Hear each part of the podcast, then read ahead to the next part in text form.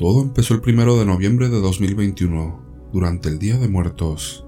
Algunos de mis vecinos tienen la costumbre de buscar experiencias paranormales, como ir a cementerios o explorar lugares a altas horas de la noche.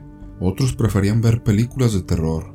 Ese día, la hija de mis vecinos, quienes viven justo al lado de mi casa, me invitó a jugar la Ouija con ellos y otros de sus amigos.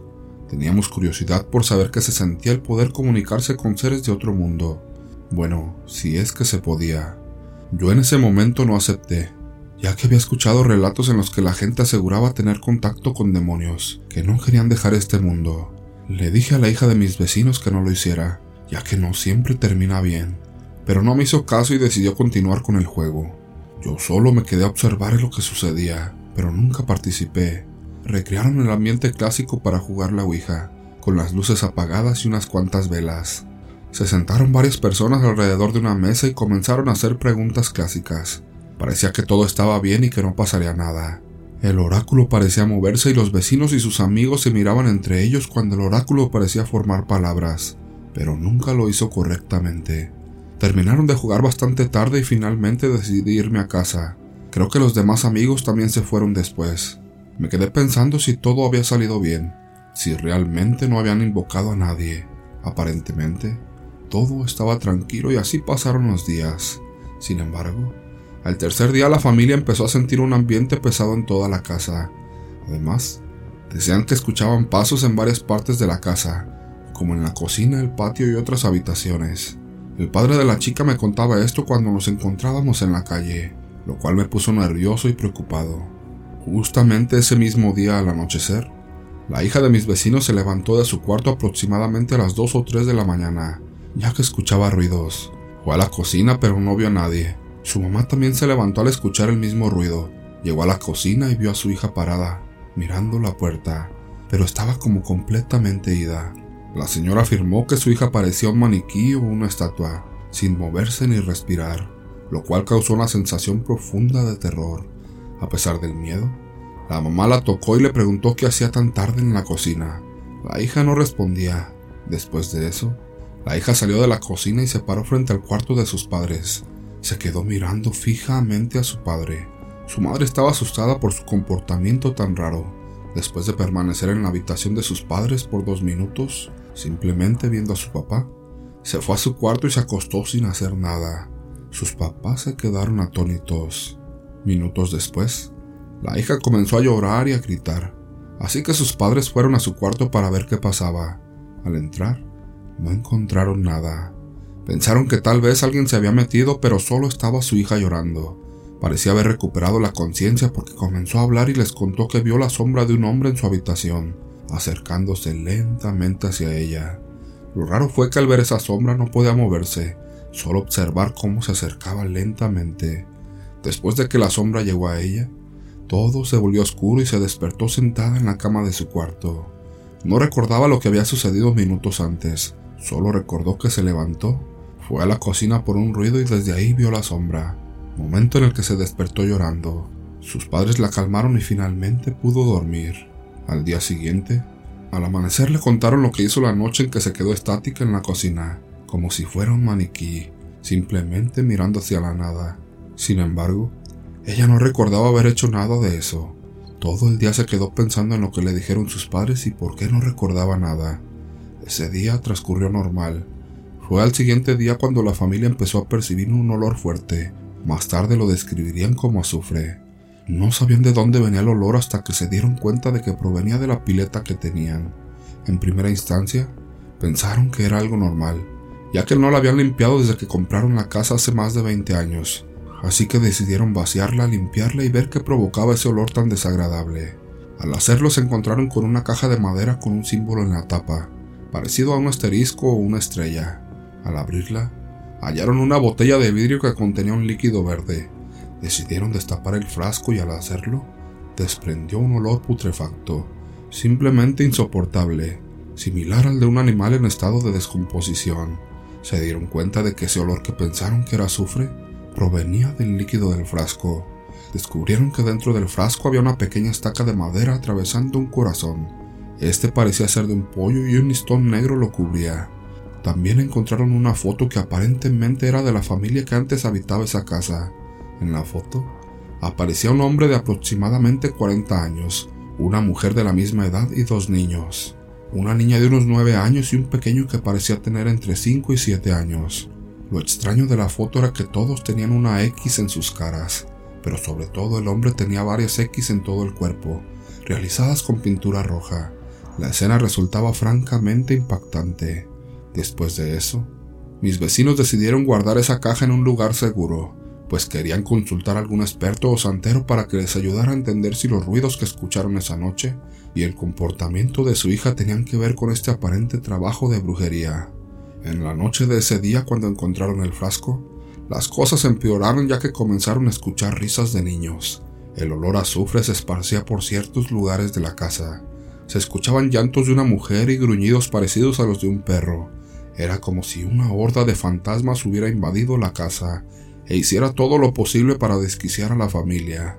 La hija de los vecinos seguía llorando cada vez más fuerte. Esta vez en su cuarto escuchaba las voces de una niña diciendo, no quiero ir con papá, y un niño diciendo, papá es malo. Ella comenzaba a llorar y a gritar, pidiendo que la dejaran en paz. Sus padres iban a verla, pero lo raro comenzaba a pasar, ya que se encontraron con un carrito y una pequeña pelota en el piso, que según ellos jamás habían visto. Además su hija no tenía juguetes parecidos. Esa noche, la familia no pudo dormir debido a todos los fenómenos paranormales en su casa, así que en la mañana siguiente, sin pensarlo más, fueron a buscar ayuda a la iglesia, más exactamente con un sacerdote para que bendijera la casa. Ese mismo día fui con mi madre al mercado, y fue ahí donde nos encontramos con la madre de mi amiga. Nos acercamos para saludarla y cortésmente nos invitó a pasar. Lo raro fue que al entrar tuvimos una sensación muy extraña. Me sentía vigilado e incómodo, mientras que mi madre se sentía débil. La vecina fue por un dinero que le debía a mi madre, y en ese preciso instante escuché claramente en mi oído la voz de un hombre. Era una voz grave y horrible. Incluso sentí el aire que emitía al salir. Al voltear rápidamente, no había nadie. Al regresar le preguntamos a la vecina si todo estaba bien ya que notábamos que ella no había dormido en días y el estado de la casa indicaba que algo estaba pasando. Fue en ese momento cuando nos contó todo lo que te he relatado hasta ahora. Se veía desesperada casi al punto de llorar. También nos informó que ya había hablado con un sacerdote, pero que vendría en dos días. Me quedé muy asustado por lo que nos contó, especialmente por esa voz que escuché en mi cabeza.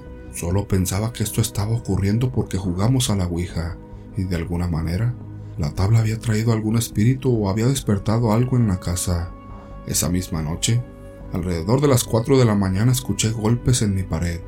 Esta pared está justo al lado de la casa de mis vecinos, aunque para que pudiera escucharlos tendrían que golpear muy fuerte, ya que no solía escuchar ruidos de mis vecinos nunca, a menos que fueran golpes demasiado fuertes.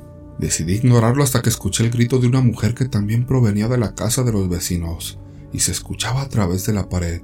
Los golpes se volvieron cada vez más fuertes y rápidos, como si alguien o algo quisiera romper la pared. Con lo que había escuchado y teniendo en mente que lo relacionaba con la sesión de Ouija, me dio mucho miedo. Preferí simplemente irme a dormir a otra parte de la casa y después de bastante tiempo, finalmente logré conciliar el sueño. Al día siguiente le pregunté a mi vecina si había pasado algo la noche anterior, ya que le conté todo lo que escuché. Ella me dijo que esa noche su hija se había comportado de manera extraña, similar a la primera vez en la cocina.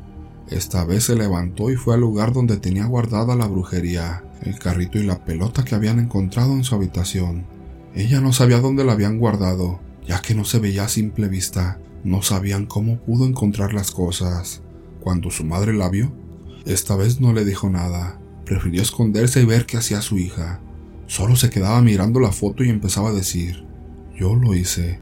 Esto lo repetía varias veces. De repente, el carrito que estaba detrás de ella empezó a moverse hacia la cocina. La hija se dio vuelta y caminó hacia allá. Al llegar, comenzó a llorar y se acostó en el piso, llorando cada vez más fuerte. Su papá al escuchar su llanto se despertó y corrió a verla. Al entrar a la cocina, el papá gritó y salió rápidamente de ahí.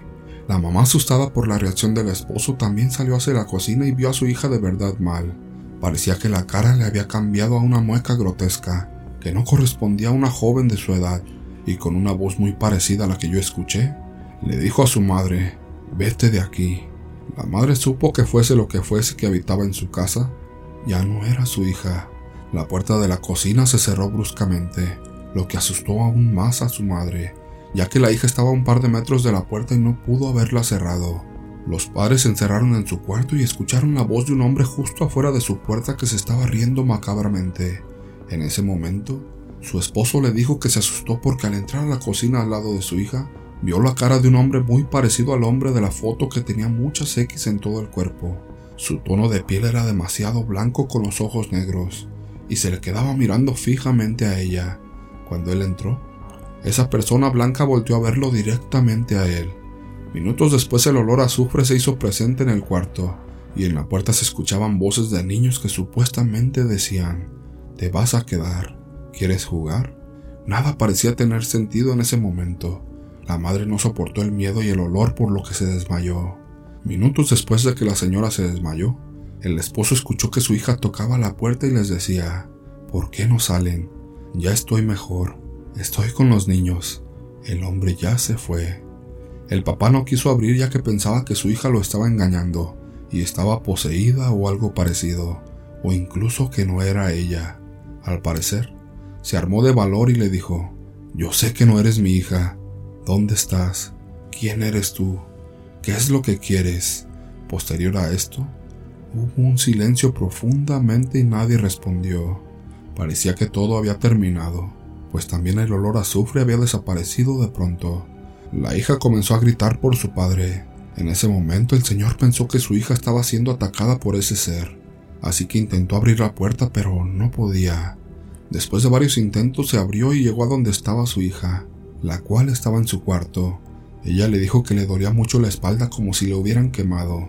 Cuando el papá la revisó, notó varios rasguños, pero sobre todo uno en especial que era muy parecido al símbolo que estaba en la caja, donde se encontraba el trabajo de brujería. El papá se asustó demasiado. La hija no paraba de llorar porque además del dolor de los rasguños, dijo que antes de levantarse de la cama vio una silueta de ese hombre, que se acercaba lentamente nuevamente hacia ella y que no podía moverse, solo podía verlo y escucharlo. En las noches siguientes por fin el sacerdote fue a la casa. Mis vecinos nos invitaron ya que necesitaban de otras personas para poder rezar. Yo fui con mi padre ya que mi madre tenía mucho miedo de asistir. Al entrar, el sacerdote comenzó a realizar el exorcismo y a bendecir la casa. Es en serio cuando te digo que esto parecía sacado de una película. Todo era tan increíble que si no lo hubiera vivido de primera mano no lo hubiera creído. La hija empezaba a gritar cosas como, yo acabé con ellos, los odio. Él me dijo que lo hiciera, además de algunas frases que no entendíamos porque parecían estar en otro idioma.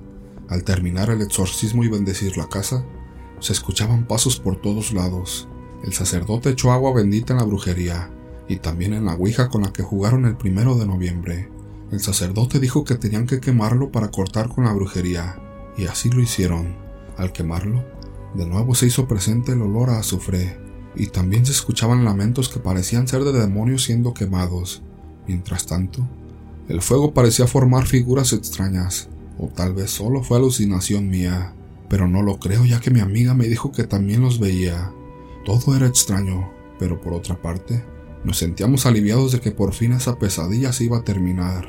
A la mañana siguiente todo volvió a la normalidad, ya no se sentía el ambiente pesado, el olor a azufre había desaparecido por completo y no se escuchaban las voces ni los pasos.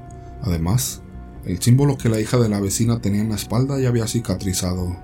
Ahora sabemos que un demonio marcó a la familia, y aquella me platicó que cuando su mamá se estaba cambiando, vio que tenía la misma marca que ella, pero su madre nunca se había dado cuenta. Su padre también la tenía, pero ellos no se habían percatado hasta después de que fue el padre. Ahí se dieron cuenta de sus marcas. Lo que más me sorprende es que siendo no creyentes, aún así siendo escépticos ante circunstancias que pasaron, la familia entera se dedicó a ir a terapia y se apegaron un poco más a la iglesia ya que esta experiencia fue demasiado fuerte. Ella piensa que esa noche que jugaron despertó al demonio que estaba en su casa.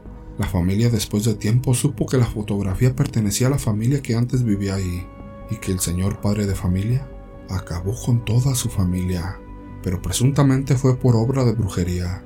Ella al parecer estaba a punto de hacer lo mismo. Afortunadamente, la intervención del sacerdote fue oportuna y se pudo liberar de aquel espíritu.